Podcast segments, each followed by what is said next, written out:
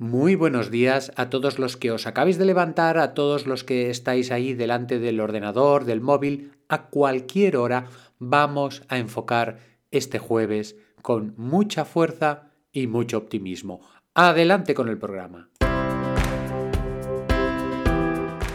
Estáis escuchando el podcast de Psicología, Comunicación y Crecimiento Personal de Joan Contreras. Bienvenidos.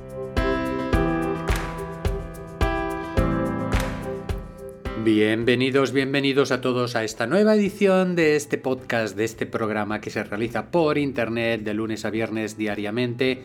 Y lo primero que os tengo que decir en este primer apartado de avisos es que la entrevista de ayer sentó muy bien y gustó a mucha gente. Ya tengo preparada otra en, marcha, en, en mente y sobre la entrevista de ayer a, a a, mi sobrino en este caso, en el resumen de la semana, ya os explicaré alguno de los comentarios que me hicisteis llegar. Vamos por el tema de hoy. ¿Es el enamoramiento una, una enfermedad obsesiva o no lo es?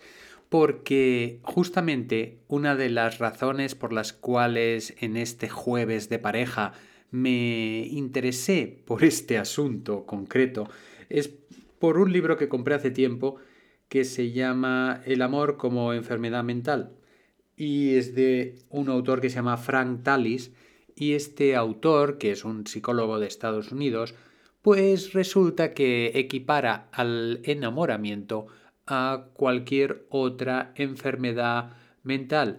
Dice en el libro eh, pensamientos obsesivos, eh, un modo muy errático o muy variable en, la forma de sentir, insomnio, eh, pérdida del apetito, imágenes recurrentes, compulsiones y mm, como es que está en inglés y lo voy traduciendo, incapacidad para concentrarse, eh, todo esto son síntomas que pueden compartir tanto un enamoramiento como em, cualquier otro, otra situación de perturbación de la, de la vida mental. Y es que eh, en el enamoramiento encontramos cosas que son normales, pero que no serían tan normales sin ese enamoramiento. Pasa como en la adolescencia, que en lo de la adolescencia se considera normal, lo que fuera de ella se puede considerar patológico. Y aquí tenemos un temazo importante, un temazo importante, el enamoramiento.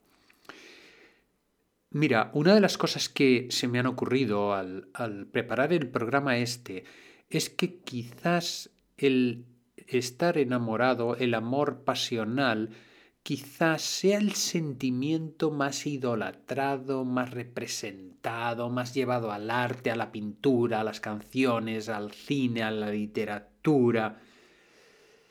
E, e, conlleva un significado social, artístico o de necesidad de expresión horrible. Porque, bueno, los videojuegos, me parece que videojuegos de amor me parece que no hay aún, pero espérate, espérate, ¿eh? porque los videojuegos creo que todos son de guerras, de conquistas y de cosas, pero ya llegará, ya llegará, espérate.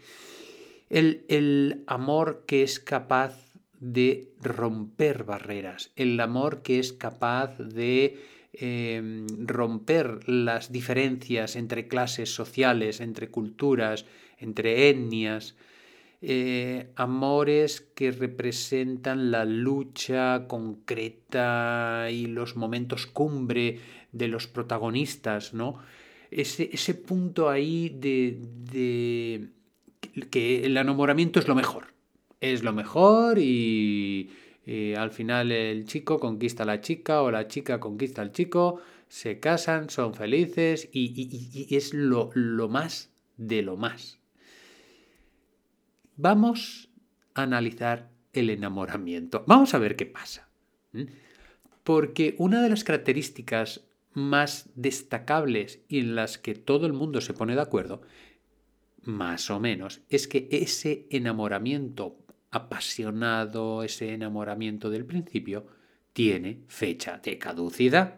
Es decir, que empieza, es como un gran fuego, sube y luego va bajando en intensidad.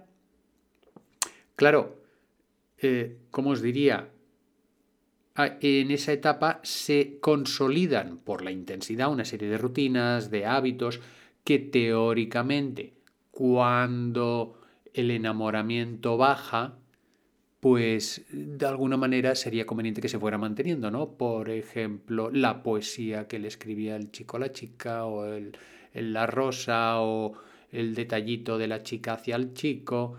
Claro, esto que se da de forma espontánea, clara y evidente en la etapa de del enamoramiento, qué bueno, qué bueno poder ir conservándolo a lo largo de la historia de la pareja, porque ese fuego arrasador del principio va aminorando, va empequeñeciendo su intensidad, manteniéndose en la pareja, dando lugar a lo que sería un amor más profundo, más verdadero, más eh, íntimo, en el sentido de íntimo de, de profundidad, y ese fuego arrasador pues va poniéndose poco a poco en su sitio. Porque otra característica que tenemos es que tiene un punto obsesivo.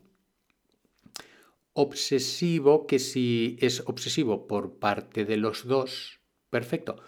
Pero si es obsesivo por parte de uno, pues puede ser el típico pesado o, o, la típica situación en que eh, la chica puede verse como acosada por el enamoramiento del chico que lleva el enamoramiento a una situación pues más eh, complicada o más violenta o más indeseable. Porque aquí hay otro tema que viene paralelo, que es que pasión y pasivo tienen la misma raíz. No recuerdo el autor de donde saqué esta, esta afirmación, pero es tan cierta como el propio enamoramiento. Cuando yo soy apasionado, soy pasivo. ¿Por qué? No porque no haga cosas, no, porque me dejo arrastrar por la pasión. ¿Y eso qué quiere decir dejarse arrastrar por la pasión? Quiere decir que mi capacidad cerebral mental de escoger, de me conviene o no me conviene, mi capacidad para pensar cómo se siente la otra persona u otras personas, capacidad para entender los ritmos de la relación, pues se va. Fácilmente ese apasionamiento rompe las reglas establecidas en cuanto a las relaciones humanas. Y ahí, ahí tenemos un posible foco de conflictos entre la pareja. Este, este punto tan bonito, tan maravilloso como de alucinación transitoria, eh, hay esos subes y bajas, esos, esos, y, fijaros que cuanto más subes, luego el golpe será más, más fuerte. Fijaros en este tema del apasionamiento, una anécdota que tengo de hace poco de, de una amistad, en la que me comentaba todo angustiado él, que, que estaba que se deshacía porque le había enviado, perdona, porque le había enviado un mensaje a su chica y, esta, y este no la había y esta no la había respondido. Y me decía, es que claro, aunque no me diga nada, siempre me pone unos puntos suspensivos o me pone un, un like o me pone un eh, emoticono, pero es que no me ha puesto nada.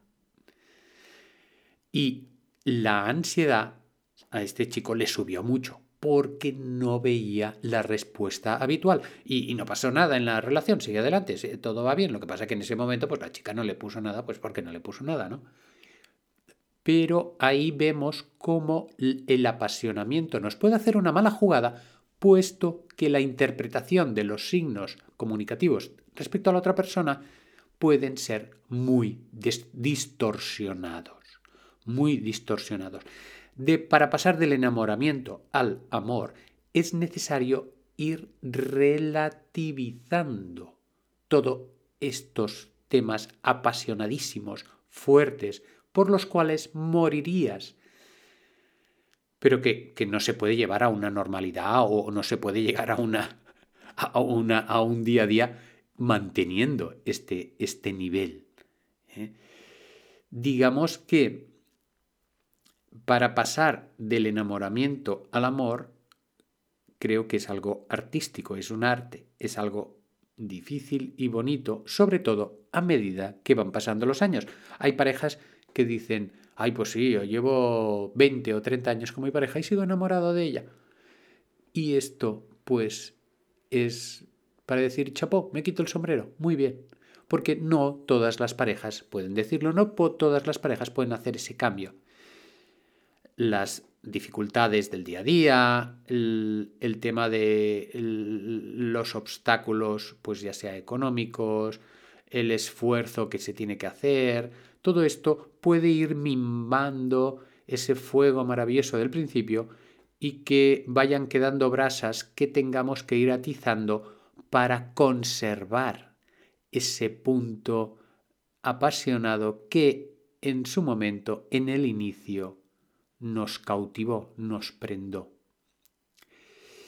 Si ese enamoramiento desaparece, la, familia, la, familia, la pareja puede continuar perfectamente con un amor sincero, un amor enfocado de otra manera, y si ese amor pues también se acaba y esa convivencia se vuelve insoportable, pues eh, eh, por lo menos aquí la gente se puede separar, divorciar y comenzar cada uno por su lado. O abrazar la soledad y decir hasta aquí me planto porque ya no quiero más parejas. Cada uno ahí tendrá su propia historia. Fijaros que hemos dicho del enamoramiento dos dos características muy importantes que son, por un lado, que tiene fecha de caducidad, que se acaba, y por otro, el carácter de apasionamiento que arrasa con el pensamiento normal y coherente.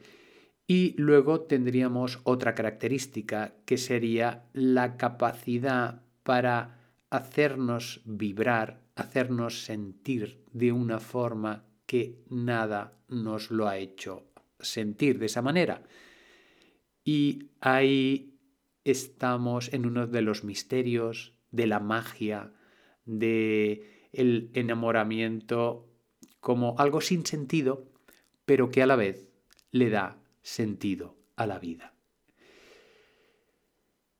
Puede ser en un momento dado que ese amor vuelva a tener sus etapas de enamoramiento. Y esto, esto, eh, esto es una maravilla, o debe ser una maravilla, puesto que yo tampoco he podido, en mi historia personal, experimentarlo, pero creo que el poder conocer a una pareja, que nunca se la conoce totalmente durante tiempo, el poder, digamos, compartir, el poder estar ahí los dos juntos llevar adelante una familia y tener sus momentos apasionados, esto es como un gran regalo del universo, pues que hay que cuidar, ¿verdad? Lo dejamos aquí, no sin antes recordaros que compartáis el programa si os ha gustado, el comentario, que me hagáis llegar vuestras sugerencias y que os hagáis suscriptores, que para los suscriptores el sábado, el sábado aparece un nuevo podcast especial sobre el tema de la ansiedad. Vamos a hacer la reflexión del día. Vamos a inspirar. Vamos a desear que los apasionamientos no nos quemen, ¿verdad? Expulsamos el aire Notamos la relajación en nuestro cuerpo, volvemos a tomar aire, retenemos respiración en cuatro tiempos, expulsamos, retenemos